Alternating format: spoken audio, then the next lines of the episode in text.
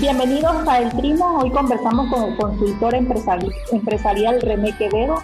El coronavirus viene eh, deteriorando desde hace 11 meses el nivel de vida de miles de familias panameñas y el impacto económico del panorama en la región no es muy alentador en materia de empleo. Señor Quevedo, bienvenido a Panamá América y cuéntanos un poco qué nos ha dejado este tema laboral de la pandemia en Panamá y cuáles son esos sectores más afectados. Eh, muchas gracias por la invitación, es un placer estar acá. Eh, yo, creo que mirando un poco lo que ha sido el, impacto laboral del COVID, el COVID ha venido a, acelerar tendencias eh, que ya venían desde hace algún tiempo en el país. el año pasado el COVID eliminó 289 mil empleos. dado a que la planilla estatal no varió, eh, todo el impacto lo recibió el sector privado, eh, que perdió 259 mil empleos asalariados, eh, formales, valga decir, es decir, 30% de los empleos formales. esto va a continuar, yo calculo que antes de mediados de año, el sector privado habrá perdido 40% de sus empleos formales parte del problema que hemos tenido con, con, el COVID no es que creó informalidad, sino que destruyó empleo formal. La verdadera tragedia ocasionada por el COVID es que eh, eh, es la, destrucción masiva de empleo formal. Eh, y esto, son, esto es preocupante dadas las discusiones que va a haber en el diálogo de la Caja del Seguro Social. Estamos hablando de que el empleo asalariado privado eh, que era 53% de los empleos en el 2013, en el 2020 eh, apenas llegó a 38%, o sea, perdió 15 puntos en 7 años y va a continuar disminuyendo. Entonces, eh, yo creo que esa es un poco la, la, realidad. Mientras haya, una cosa importante, mientras haya cuarentenas y toques de queda, seguirá aumentando el desempleo por la sencilla razón de que 70% de los empleos en Panamá son presenciales. entonces, mientras haya cuarentena, mientras haya toques de queda, eh, se seguirá perdiendo empleo y una cuestión muy importante, tres de cada cuatro empleos que se, que se han perdido son de trabajadores que ganan menos de 750 dólares mensuales. Entonces, eh, em, eh, las cuarentenas y los, y, los encierros y los toques de queda, si bien cumplen un propósito sanitario, están destruyendo empleo asalariado privado y, y perjudicando realmente a trabajadores humildes. Entonces yo creo que es un poco el contexto. Estamos ante una catástrofe laboral sin precedentes y cuya dimensión social apenas empezamos a entender. El COVID va a arruinar a mucha más gente de la que va a enfermar y va a matar a mucha más gente de hambre que del virus. Entonces creo que, es importante porque la pandemia, eh, la verdadera pandemia apenas está comenzando. Quevedo, háblenos, un poco de cuáles son esos sectores que se han visto mayormente afectados eh, a través de la a, raíz de la pandemia, perdón. Sí, eh, eh, como dije antes, 70% de los empleos, los empleos del país son, son presenciales. Entonces, tres de cada cuatro empleos que se han perdido se han perdido en los sectores más vulnerables a las restricciones de movilidad. Entiéndase el comercio, que perdió eh, eh, eh, prácticamente 25% de los, todos los empleos perdidos vienen en el comercio. la, la, logística, el turismo, la construcción y las, el entretenimiento. Entonces son los sectores que se han visto más, más, más impactados por, los, por las restricciones de movilidad. Entonces, esto, como le decía, no solamente estos son los sectores, sino también la, enorme mayoría de, los, eh, de la pérdida de empleo ha sido de trabajadores humildes. Entonces creo que estamos ante una, eh, como dije, ante una catástrofe laboral. Eh, tenemos que, ya no podemos hablar de reactivación económica, tenemos que hablar de reconstrucción económica, para, para, entender un poco la, la perspectiva de, esto. ¿no? Toda la factura del laboral del, del, COVID la ha pagado y la seguirá pagando el sector privado. En este momento, el, el, número de trabajadores asalariados del sector privado es, menor al que había en el año 2006. O sea, la, empleomanía en el sector privado ha eh, retrocedido 15 años.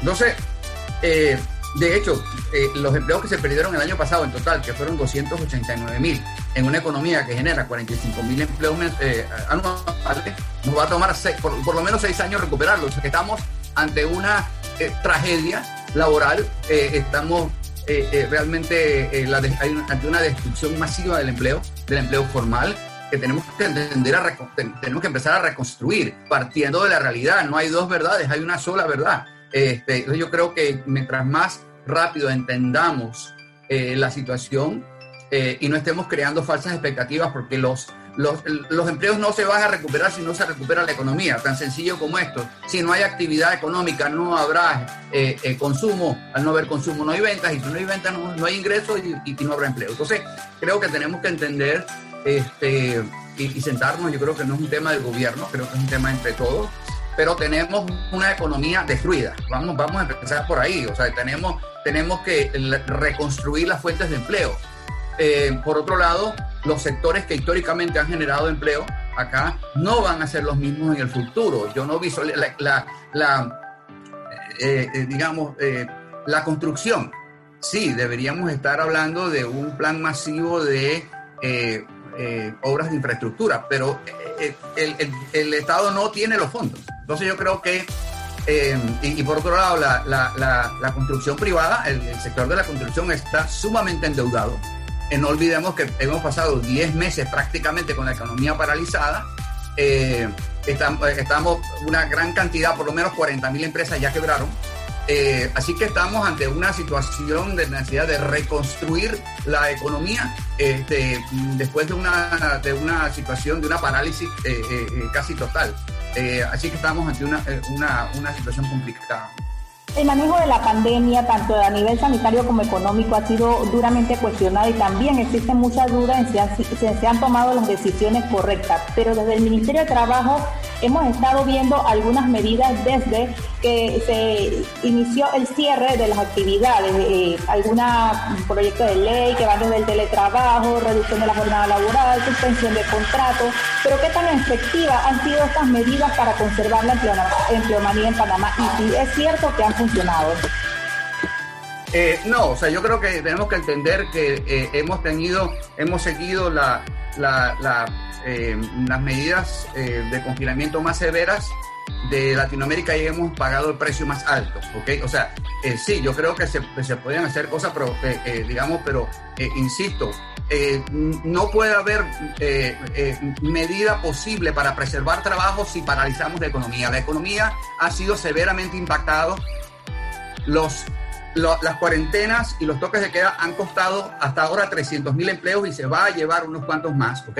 Así que dentro de todo esto lo que podemos hacer para preservar empleo, no puede haber preservación de empleo si no hay movimiento económico. Yo creo que es bien sencillo. Entonces, eh, sí, efectivamente, este, el, el, Ministerio de Trabajo creo que ha hecho un, tremendo trabajo dentro de lo que se puede, a pesar de la masiva destrucción de empleo asalariado, este, eh, creo que ha, ha hecho lo que puede. Pero el problema es que yo no puedo decretar la reactivación económica, yo no puedo decretar la, la, la, sostenibilidad laboral sin sostenibilidad financiera. Yo creo que, eh, o sea, insisto, el, la, la, lo que va a mantener y lo que va a permitir eh, la sostenibilidad eh, y, que estos, y que estos contratos se reactiven es si hay movimiento económico. o sea, podemos hacer lo que queramos en materia de leyes, pero insisto, creo que estamos ante la destrucción masiva de empleo asalariado, de empleo formal, debido efectivamente, concretamente a, los, a las cuarentenas y los toques de queda muy justificados desde el punto de vista eh, sanitario, pero han destruido la economía. Yo creo que, o sea, esa es una realidad que no podemos eh, matizar.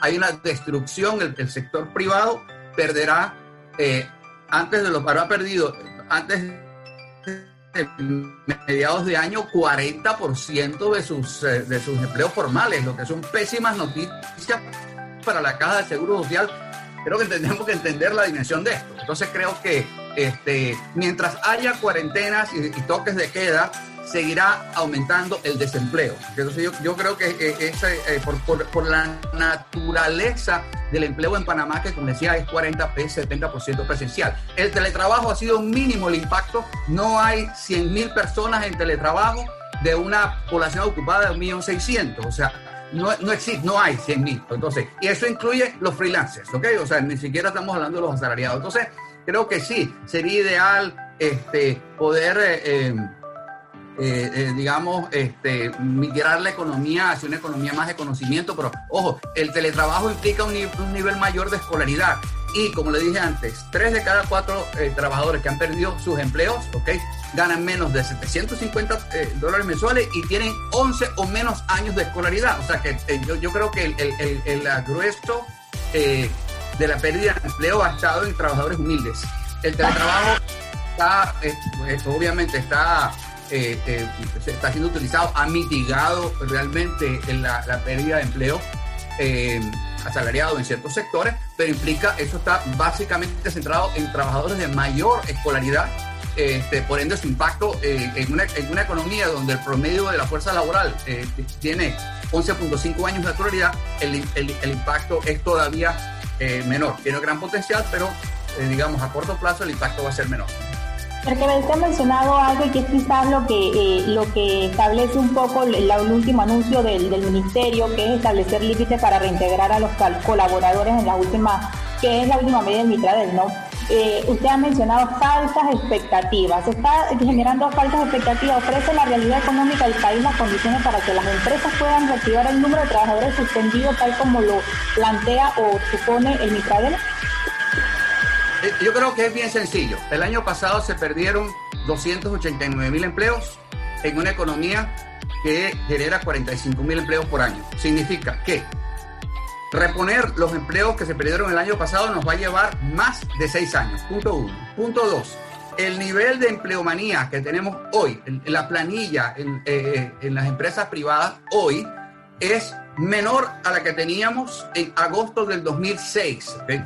Podremos recuperar eh, a niveles prepandemia eh, los niveles de actividad económica en este año, no. Yo no creo que yo, o sea, yo esté descubriendo el agua tibia. No, no es viable, no va a ocurrir. ¿okay? Entonces, estamos hablando de una caída del Producto Interno Bruto que fue la cuarta peor en el mundo, este, que cercana al 20%, 17.7%. Entonces, yo creo que estamos creando falsas expectativas con absoluta eh, eh, eh, certeza digo que la mitad de los contratos suspendidos hoy se refieren a empleos que no existen. ¿okay? Yo creo que es tan sencillo como esto.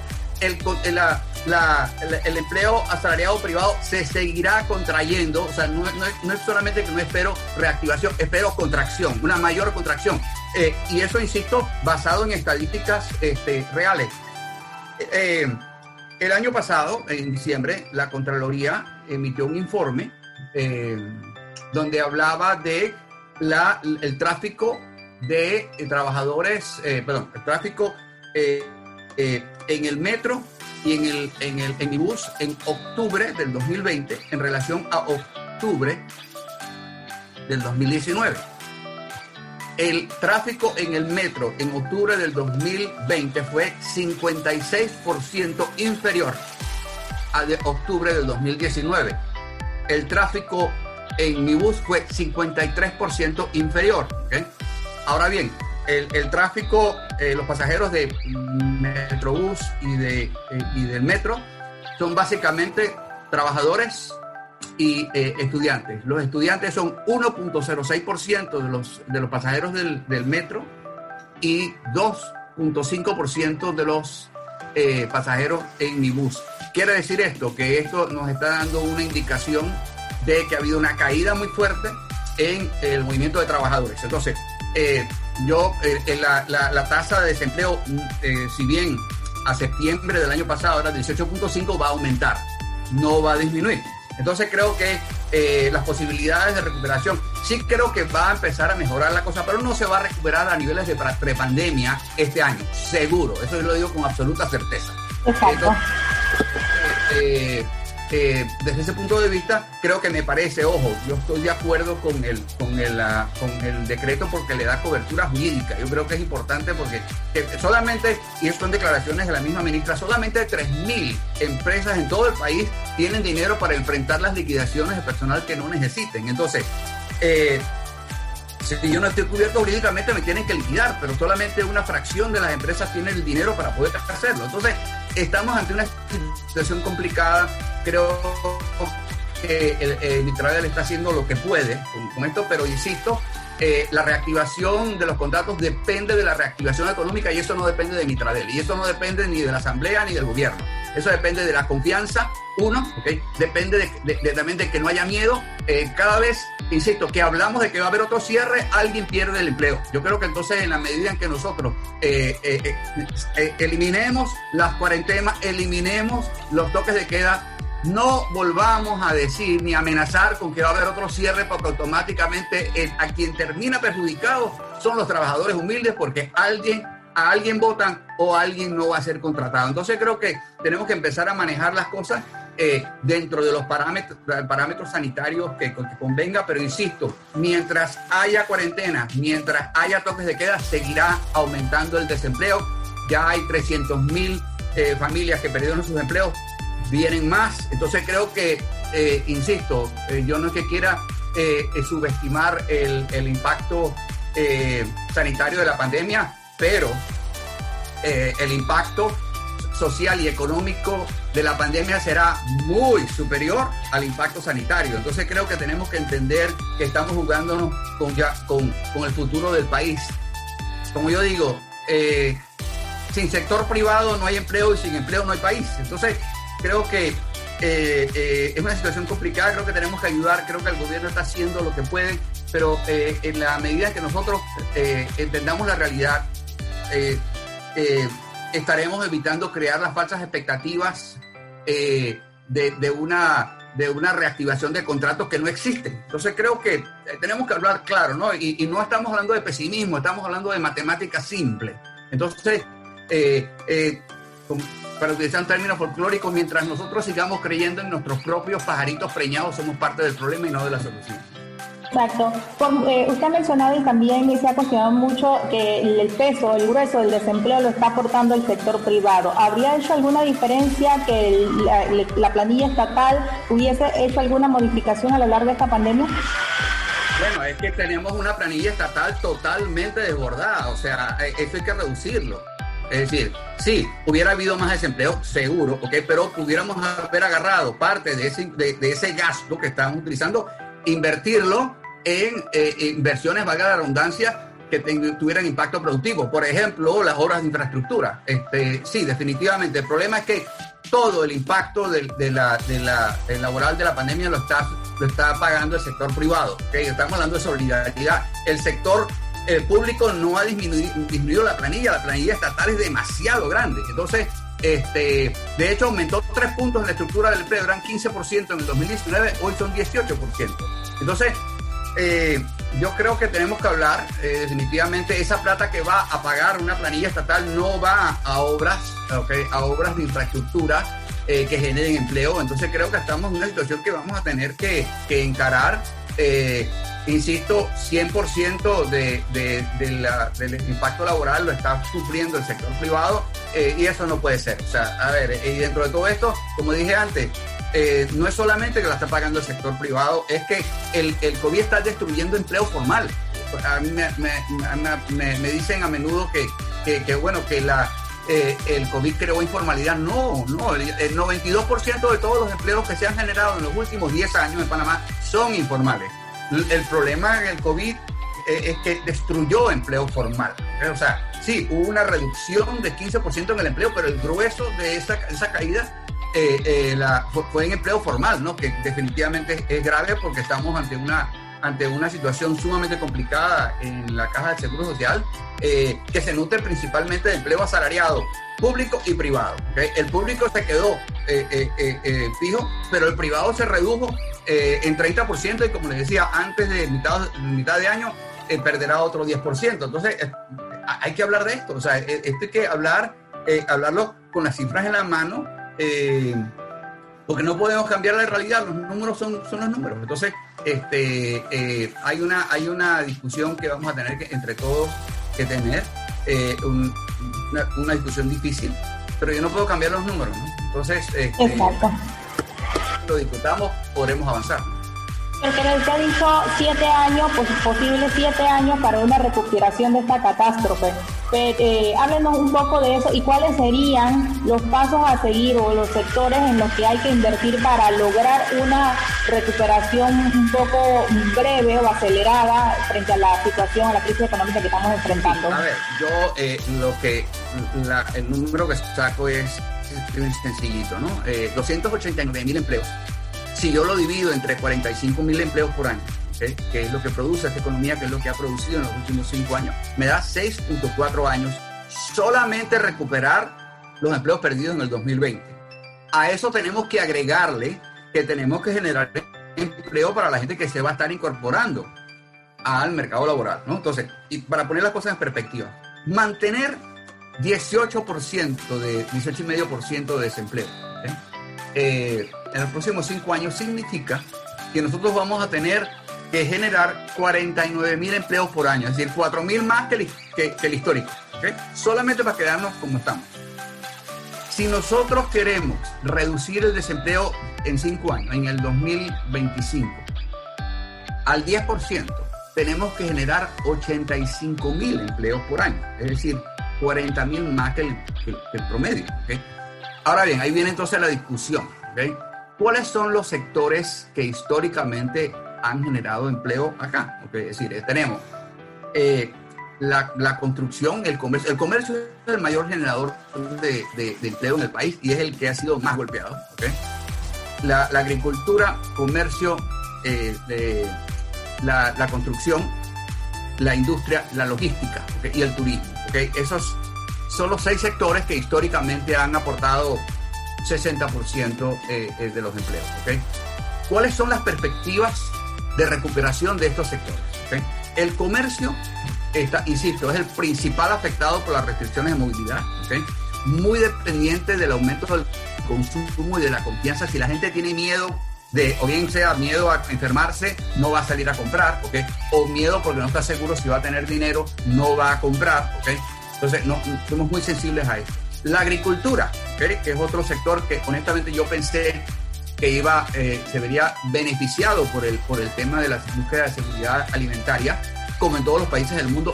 La agricultura perdió 47 mil empleos el año pasado, pero ese es un sector que tenemos que mirar eh, definitivamente porque es un sector que representa 14% del empleo. La construcción, la construcción ya venía perdiendo, la construcción en los últimos cinco años, digamos 2014, 2019, perdió 23 mil empleos. Entonces, eh, pero es un generador de, de, de, empleo ¿Qué tan mm, eh, viable será, digamos, este, esperar generación de empleo en el sector construcción? Insisto, con unas finanzas estatales sumamente complicadas, con una construcción privada sumamente endeudada, no sé. O sea, es un tema que hay que ver de qué manera lo podemos hacer.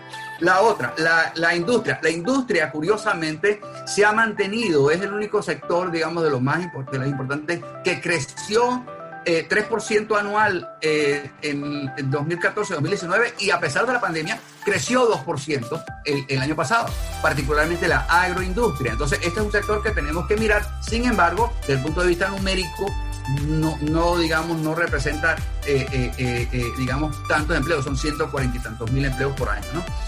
La logística, que es el otro sector, está directamente relacionado con el, aumento de la actividad comercial, el aumento de la, actividad industrial y obviamente eh, pues la, reactivación de los mercados a nivel internacional, del comercio internacional, que está sumamente complicado. El otro es el sector logístico, eh, el sector turístico. El sector hoteles y restaurantes eh, está terriblemente complicado, hay más de 2.000 restaurantes que, ya cerraron. Solamente el 3% de los hoteles han reabierto. Eh, es el sector con diferencia el más impactado, eh, pero es un sector por el que tenemos que apostar.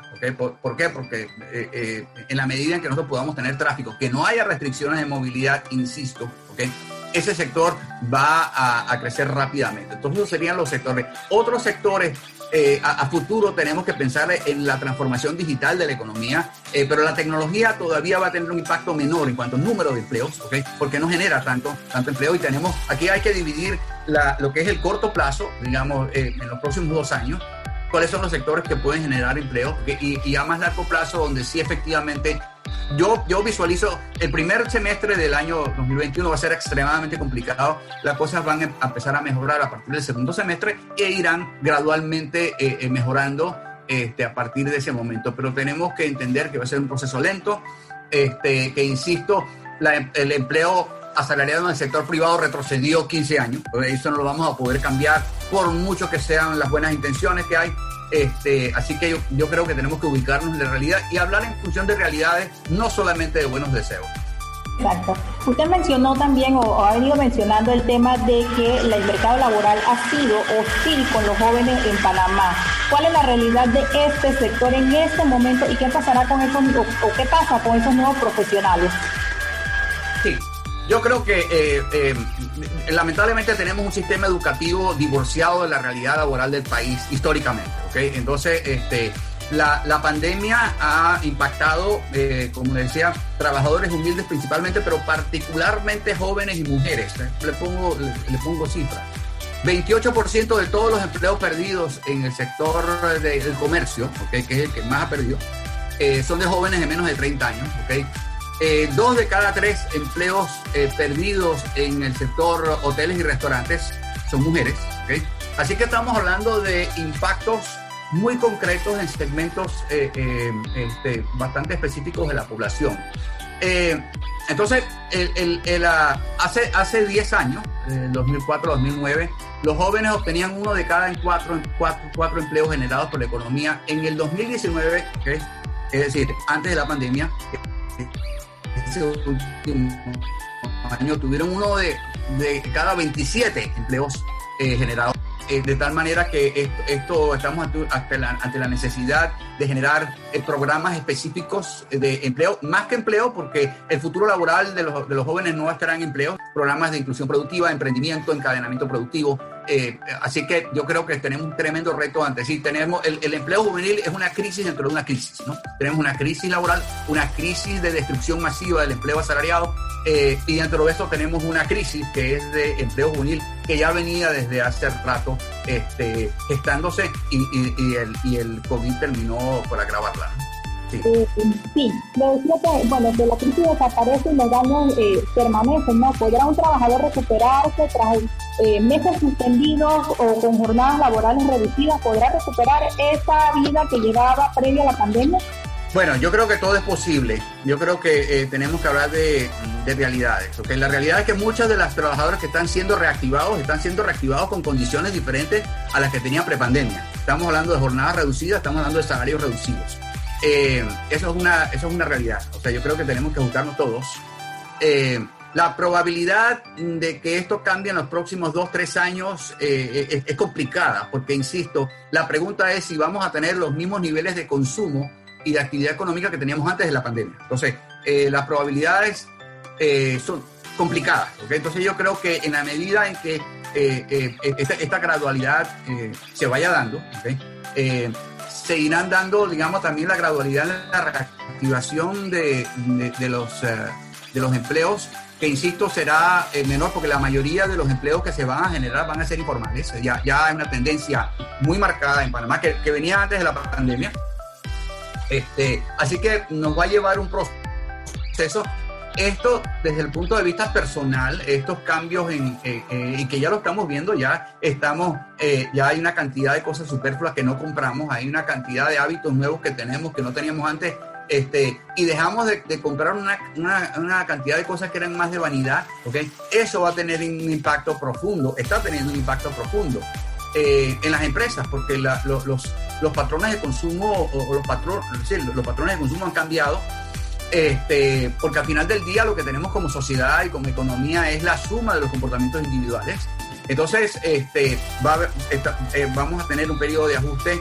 Eh, ¿Cuánto tiempo nos va a tardar? Le miento si le digo que sé, creo que dependerá mucho del miedo. Este, el que no haya, eh, insisto, cuarentenas y toques de queda ni amenazas de cuarentena. Eh, eso es lo, primero. Lo primero es eliminar esto, eliminar las amenazas. Eh, como le decía, cada vez que alguien dice que va a haber un rebrote y que va y que probablemente una cuarentena, alguien pierde el trabajo, o sea, de, entrada, o alguien no lo, no lo contratan. Entonces creo que tenemos que empezar a, manejarnos con el virus. Y empezar a, entender que la pandemia económica y social va a ser mucho peor, mucho más devastadora que la, que la pandemia sanitaria. como digo yo, el, el, virus va a matar a mucha más gente de hambre que del virus. y, y, como le decía, creo que tenemos que empezar a hablar de esto. O sea, en, concreto, estamos. O sea, nada más solo pensar que eh, el, la pandemia se llevó 40% de los empleos formales del sector privado. O, sea, eso es una absoluta tragedia después de 30 años de crecimiento económico y expansión laboral. ¿Cómo puede el Estado entonces eh, aliviar ese estrés financiero que están teniendo muchas familias en este momento? Sí, yo creo que lo, primero, eh, eh, decía, bueno, calmarnos, entender que, que, esto va a pasar. en este momento tenemos tenemos que entender que no podemos hacernos faltas expectativas. Hemos tenido a la economía paralizada durante 10 meses. Muchas, eh, muchos pagos no se han estado haciendo. El hecho de que 40% de los empleos del sector privado, eh, empleos asalariados, eh, van a desaparecer. Ya, ya perdimos 30%, significa que muchos préstamos no se van a pagar. ¿okay? esto a su vez resta efectivo para estas entidades financieras que mueven la economía para poder prestar. ¿okay? Entonces creo que en este momento tenemos que, ajustarnos. Ya hay mucha gente moviéndose que perdió el empleo eh, formal, está haciendo, eh, eh, digamos, está emprendiendo, ¿okay? está haciendo, todos los emprendedores somos informales, yo, yo me incluyo porque yo tengo mi empresa de consultoría hace 25 años, pero yo soy informal, o sea, todos los, todos los trabajadores independientes, aunque coticemos y paguemos impuestos, somos informales. Entonces creo que eh, eh, insisto, esto lo vamos a superar. Obviamente es una etapa muy dura. No podemos eh, jugar en el sentido de crear falsas expectativas de algo que se va a recuperar. Cuando, insisto, este, nos va a tardar por lo menos seis años nada más recuperar lo que teníamos el año pasado. Entonces, dentro de todo esto, se abren nuevas oportunidades. No olvidemos que las crisis son básicamente transferencias de oportunidades que antes estaban en un lado y ahora están en otro. Entonces, creo que eh, eh, paciencia, no esperemos, llamémoslo así, eh, que va, va, a venir el gobierno es el que nos va a resolver. No, el gobierno crea las condiciones, pero en este momento creo que es importante. hay una crisis de liquidez importante en las empresas. Tenemos un, sector privado descapitalizado. Y ojo, al hablar del sector privado no estoy hablando de los grandes empresarios, estoy hablando de los pequeños empresarios, porque los el 60% de los empleos están en trabajadores informales y eh, trabajadores que trabajan en empresas que tienen menos de nueve, de nueve o menos trabajadores. Ahí, ahí tenemos realmente el grueso. Entonces no estamos hablando de los grandes capitales. Este, y es, ese, ese segmento de, de, de, población que ha sido históricamente el motor del empleo, eh, que la está pasando mal, se va a recuperar. Eh, y, yo creo que en la medida en que nosotros confiemos en que hay una salida. Eh, esto es una oportunidad de entender qué es lo que está pasando, pero creo que vamos a salir fortalecidos de esto. Eh, el camino es emprender, eh, lo que sea. el empleo asalariado va en vías de extinción, se va a seguir contrayéndose, de tal manera que tenemos que confiar en nosotros mismos y en nuestra capacidad de poder adaptarnos. No esperemos grandes cosas. Lo que queremos es que nos dejen trabajar. Lo que único que podemos pedirle al gobierno es que eliminen las restricciones de movilidad, eliminen la cuarentena, los, toques de, queda, etcétera, que ya se llevaron por lo menos 300 mil empleos. Insisto, no quiero mm, desmeritar la importancia sanitaria, pero entendamos que el impacto económico y social de la pandemia va a ser muy superior al impacto eh, sanitario. ¿okay? Tenemos que parar esta destrucción masiva del empleo y empezar a reconstruir eh, la economía. Estamos en medio de un diálogo por la caja de seguro social donde se, donde ya hay trabajadores preocupados por un posible aumento de la edad de jubilación y, algunos otros temas y el futuro de, estos programas. Pero ¿qué pasa en medio de un diálogo cuando estamos hablando de un, un alto nivel de desempleo y sobre todo un posible incremento de la informalidad? ¿Qué significa esto para la caja de seguro social? Bueno, que obviamente eh, la solución no está en el empleo asalariado. Yo creo que es bien sencillo. O sea, en la, el empleo asalariado, hay empleo asalariado privado y empleo asalariado eh, eh, público. ¿okay? Entonces, eh, el empleo asalariado privado se está achicando. ¿okay? En los últimos siete años perdió 15 puntos. ¿okay? y el empleo estatal se ha mantenido, pero la, planilla estatal está demasiado alta, la planilla estatal hay, que reducirla. Entonces, la, llave del futuro de la caja de seguro social lo tienen los informales, ¿ok? O sea, hay que buscar los mecanismos para incorporar a los formales, a los informales, perdón, a, que coticen, ¿ok? Eh, digamos, eh, no tanto así los empleos, los, empleos asalariados. Los empleos asalariados, insisto, cada vez van a ser menos los empleos del sector privado de tal manera que mi, recomendación y mi, sugerencia es que miremos la realidad. El futuro de la caja del seguro social está en manos de los trabajadores informales, que es 92% de la generación de empleo en el país en la última década. Yo creo que no hay que ser exactamente este, eh, muy inteligente para deducir que allí está la generación de empleo y allí está el futuro de la caja del seguro social. Para finalizar, señor Quevedo, eh, últimas medidas también anunciadas por el gobierno. Cinco viernes libres de los meses venideros para reactivar la economía. ¿Tendrá algún impacto en el tema laboral? No, eso es una locura, eso no tiene ningún sentido. Eso no, no, eso hay que eliminarlo, hay que dejar de, Nosotros necesitamos trabajar, no descansar, ¿ok? Eso no, desde la asamblea no vamos a reactivar la economía, eliminen eso, eso no tiene ni patas ni cabeza, eso es una locura, no, o sea, yo no, no, eh, eh, un mal chiste, ¿no? Entonces, yo creo que eh, hay que dejar, si, si el gobierno quiere ayudar, si la asamblea quiere ayudar, ¿ok? A que la economía se reactive, eliminen las cuarentenas y los toques de queda que ya suficiente daño han hecho, ¿ok? Este, laboral. Entonces, si queremos reactivar la economía, eh, por ahí va, eso de los descansos obligatorios. La gente no quiere descansar, la gente quiere trabajar. Déjennos trabajar. Punto. Dejémonos de locura. Están escuchando las voces, eh, los buenos consejos, el gobierno está escuchando buenas, los buenos consejos en este momento en materia de economía y, y laboral.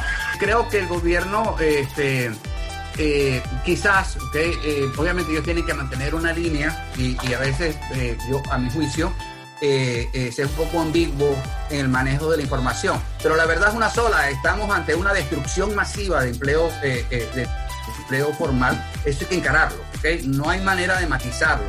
Entonces, yo creo que tenemos que salirnos de los clichés de campaña y encarar la realidad, creo que tenemos, tenemos que reconstruir la economía, todos queremos ayudar, ¿ok? Todos queremos ayudar al gobierno. El gobierno está, haciendo lo que puede, pero no podemos manejar, ser ambiguos, creando expectativas que no existen. O sea, este, sí, claro, hay que mantener el optimismo, pero el, optimismo se construye en base a la confianza y la confianza parte por enfrentar la verdad. Entonces, de lo contrario, estaremos hablando de cantos de sirena que nadie se cree, porque, eh, insisto, eh, la realidad está muy clara. Eh, eh, como dicen, el que no sabe es como el que no ve y no hay nada más peligroso que un ignorante con iniciativa. La, evidencia es clara, contundente y concluyente. No hay manera de matizar la destrucción masiva del empleo y la destrucción del tejido empresarial. Entonces, eh, eh, eso es lo que tenemos que encarar, digamos, y fortalecer el sector privado, que es el mayor generador de empleo en el país. Este, a pesar del aumento mm, proporcional de la planilla estatal en el empleo, eh, al 18% aumentó tres puntos el último año, el sector privado sigue aportando 82% del de, el empleo en el país, de ese 82%, 38 es asalariado y 44 es no asalariado. ¿okay? Ahí está en la fuente de generación de empleo. El gasto estatal es un gasto improductivo. Eh, este, eh, eso no va a generar empleo, eso genera burocracia, eso hay que bajarlo. Entonces creo que eh, tenemos que enfrentar la realidad. O sea, mientras sigamos este, siendo ambiguos y creyendo en nuestros propios pajaritos estreñados, como digo yo, somos parte del problema. Encaremos la realidad, hablemos, este, como dicen, a calzón quitado de la realidad. Con los números, los números son muy reales, contundentes. Esto está férreamente sustentado en cifras. Insisto, no es un tema de pesimismo, es un ejercicio de matemática simple. Encaremos la realidad y con las cartas sobre la mesa, entre todos decíamos qué es lo que debemos hacer. en los últimos comunicados de, los diferentes gremios empresariales se siente como una especie de divorcio, separación entre la empresa privada y el gobierno. ¿Es, es real o es una perspectiva que hay?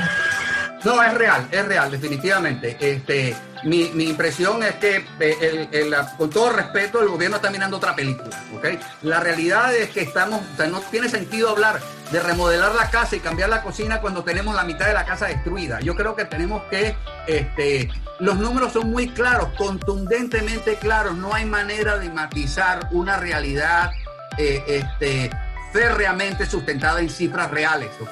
Entendemos que, que no se quiere causar caos, eh, eh, que, estamos tratando de inyectar optimismo, pero el optimismo tenemos que partir por encarar la realidad. Yo creo que, este, con todo respeto, porque todos queremos ayudar, ojo, ¿ok?